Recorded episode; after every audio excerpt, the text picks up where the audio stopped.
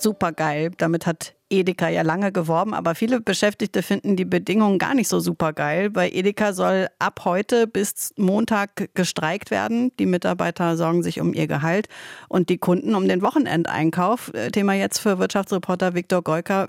Müssen die Läden denn dann ab heute zumachen oder wie? Nein, damit ist überhaupt nicht zu rechnen. Im Handel wird ja schon seit Monaten immer mal wieder gestreikt und selbst wenn da ein paar Mitarbeiterinnen und Mitarbeiter pro Markt in den Ausstand treten sollten, meist gibt es eben doch genug Leute, die trotzdem arbeiten, die man aus der Verwaltung dann auf die Fläche schicken kann, die man vielleicht von außen schnell ranholen kann. Edeka sagt selbst, man könne die konkreten Auswirkungen noch nicht abschätzen. Fakt ist aber auch, viele Verkäuferinnen oder Lageristen, die sind nicht in einer Gewerkschaft Mitglied, auch wenn es kaum konkrete Zahlen dazu gibt. Ein Großlager von Edeka wird da auch bestreikt. Hat das denn Folgen? Ja, da geht es um das Großlager Freien Brink. Von da kommen natürlich viele Produkte für die Märkte in unserer Region. Wenn das mehrere Tage nicht richtig funktioniert, kann schon in den Regalen sichtbar werden. Dann müssen die Mitarbeiter die Ware strecken, so heißt das im Handelsjargon. Also die ganzen Produkte ein bisschen breitflächiger in den Regalen verteilen. Vielleicht ist dann auch die ein oder andere frische Theke wegen Zitat technischer Reparaturen geschlossen.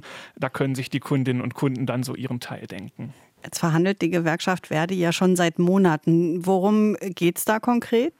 Die Gewerkschaft Verdi, die will natürlich bessere Arbeitsbedingungen verankern in einem Tarifvertrag. Viele Beschäftigte im Einzelhandel sind ja Frauen, teilweise auch in Teilzeit, weil die sich zum Beispiel um Kinder kümmern müssen. Die Gewerkschaft verlangt 2,50 Euro mehr pro Stunde, mindestens 13,50 Euro. Bislang hat man sich aber mit den Arbeitgebern nie einigen können, obwohl man schon seit mehr als zehn Monaten verhandelt wenn die Menschen im Handel so wenig verdienen, warum sind dann wiederum so wenige in einer Gewerkschaft? Ja, das ist ganz interessant. Das hat mit dem System Edeka zu tun. Dem Vernehmen nach werden rund ein Drittel der Märkte in unserer Region zentral von einer Edeka-Regionalgesellschaft betrieben. Die ist tarifgebunden, da gilt der Tarifvertrag dann automatisch. Aber zwei Drittel der Märkte, da stehen selbstständige Händler dahinter. Das erkennt man oft daran, wenn unter dem Edeka eben noch ein Name am Supermarkt prangt. Diese Betriebe von selbstständigen Händlern sind oft nicht tarifgebunden. Die zahlen, was sie wollen, die orientieren sich teilweise am Tarifvertrag. Aber die haben natürlich ein starkes Interesse, dass, das, dass der Tarifvertrag nicht zu hoch ist und dass sie mit ihren eigenen Konditionen eben so handhaben können, wie sie das wollen. Dass sie die rauf und runter setzen können, im Zweifel im Rahmen einfach einer bilateralen Verhandlung mit dem Mitarbeiter oder der Mitarbeiterin. Und deswegen gibt es eben offenbar bei den Arbeitgebern auch ein starkes Interesse, jetzt den Tarifvertrag nicht zu hoch zu setzen, unter Rücksichtnahme möglicherweise auf Betriebe, die eben gar nicht im Tarifvertrag sind, aber sich natürlich daran orientieren müssen, weil die Mitarbeiterinnen und Mitarbeiter, die gehen sonst einfach woanders hin.